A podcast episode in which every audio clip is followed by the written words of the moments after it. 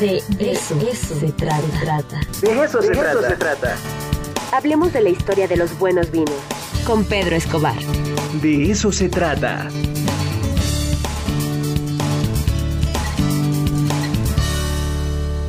Pedro Escobar está en la casa. ¿Cómo estás, amigo? Buenos días.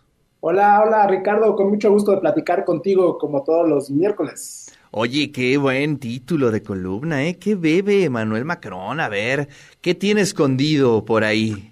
Pues tiene para elegir, tiene bastante variedad para elegir. Fíjate, eh, Ricardo, no sé si sabías que eh, la residencia presidencial eh, de Francia cuenta con una bodega subterránea, dos pisos, dos pisos para abajo, este, en un sótano, nada más con 14 mil botellas, todas ellas francesas y de cada una de las regiones vitivinícolas de Francia. La verdad es que tiene una amplia variedad para, para elegir el señor Macron, que por cierto es uno de los pocos presidentes en la historia que ha declarado públicamente que él sí toma vino y, y, y, lo hace dos veces al día, una vez en la comida y otra en la cena. Eh, fíjate que en declaraciones que ha hecho para la prensa, eh, se ha declarado un ferviente protector de, este sector vitivinícola francés. Él dice que una comida sin vino es un poco triste y la verdad es que eh, en sus acciones pues ha defendido muchísimo este patrimonio cultural de Francia que es el vino. Claro, pues así debe de ser, ¿no? Digo, pues es francés, ya sería demasiado que lo negara, ¿no?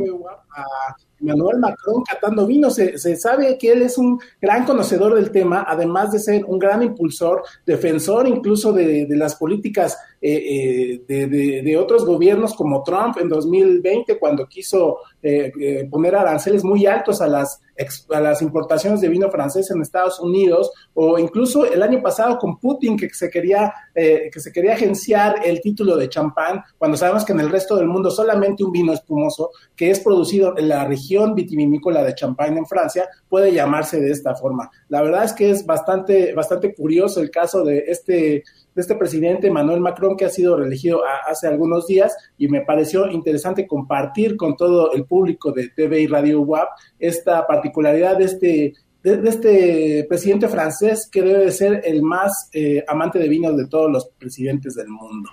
Oye, pues la verdad es que está bien interesante, pero me llamó la atención, eh, eh, eh, es decir, cómo iniciaste o cómo hiciste la introducción de este presidente. Es decir, ¿los demás presidentes niegan este todo, que toman vino o, o hay esa doble moral o qué pasa ahí, este Pedro? Totalmente, hay una doble moral. La verdad es que, a, diferencia de otras bebidas, eh, el vino, pues es toda una cultura que, que, implica un conocimiento previo y un, digamos que todo un acervo cultural para poder entender realmente el valor de esta bebida. Eh, hay una frase que dice Emmanuel Macron que dice que si hay un flagelo para la salud pública cuando los jóvenes se emborrachan, es cuando lo hacen a gran velocidad, sobre todo con licores fuertes o con cerveza. Eh, pero dice, él, afirma que eso no pasa con el vino, particularmente en Francia, eh, eso no pasa con el vino porque es toda una tradición, es considerado incluso un alimento en, este país, y pues la verdad es que cualquiera de, de nosotros que haya que haya tenido una borrachera con vino tinto, espumoso, blanco, la verdad es que es algo que no quiere repetir. Entonces, es, el vino es... Tienes toda la razón, tienes toda la razón, ¿eh? Impone respeto, ¿a poco no, Ricardo? Sí, sí, sí, sí. Eso del vino y sus combinaciones y este hacer una, eh, digamos, una cenita o una eh, plática prolongada con vino no conviene mucho.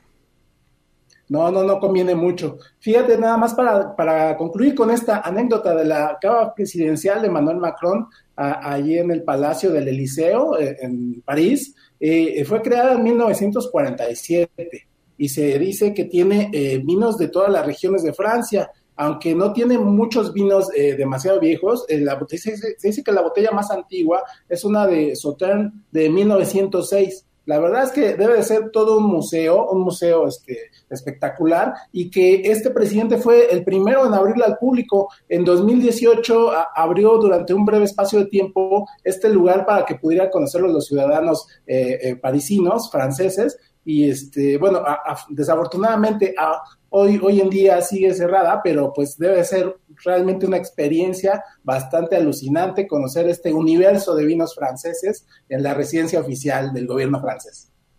Oye, pues qué interesante. Gracias por traer esta información.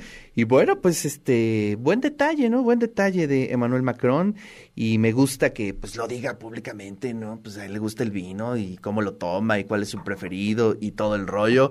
Creo que eso es algo, pues, eh, que habla bien ahí, eh, bien de este presidente. Y bueno, pues recién electo, ¿no? Reelecto más bien reelecto. Y fíjate que uno, uno, de los lugares donde ganó y arrasó fue en las regiones vitivinícolas, gracias a este impulso que, que ha tenido a, estos, a, estos pleitos que se ha echado con personajes como Donald Trump o, como Vladimir Putin para defender este patrimonio cultural de, Francia, que es el vino, eh, pues gracias a eso y a otras políticas que ha hecho para mejorar las, las condiciones de, de, producción y de trabajo en el campo vitivinícola francés, pues es que es muy apreciado y muy querido en estas zonas, en estas regiones particularmente de Francia.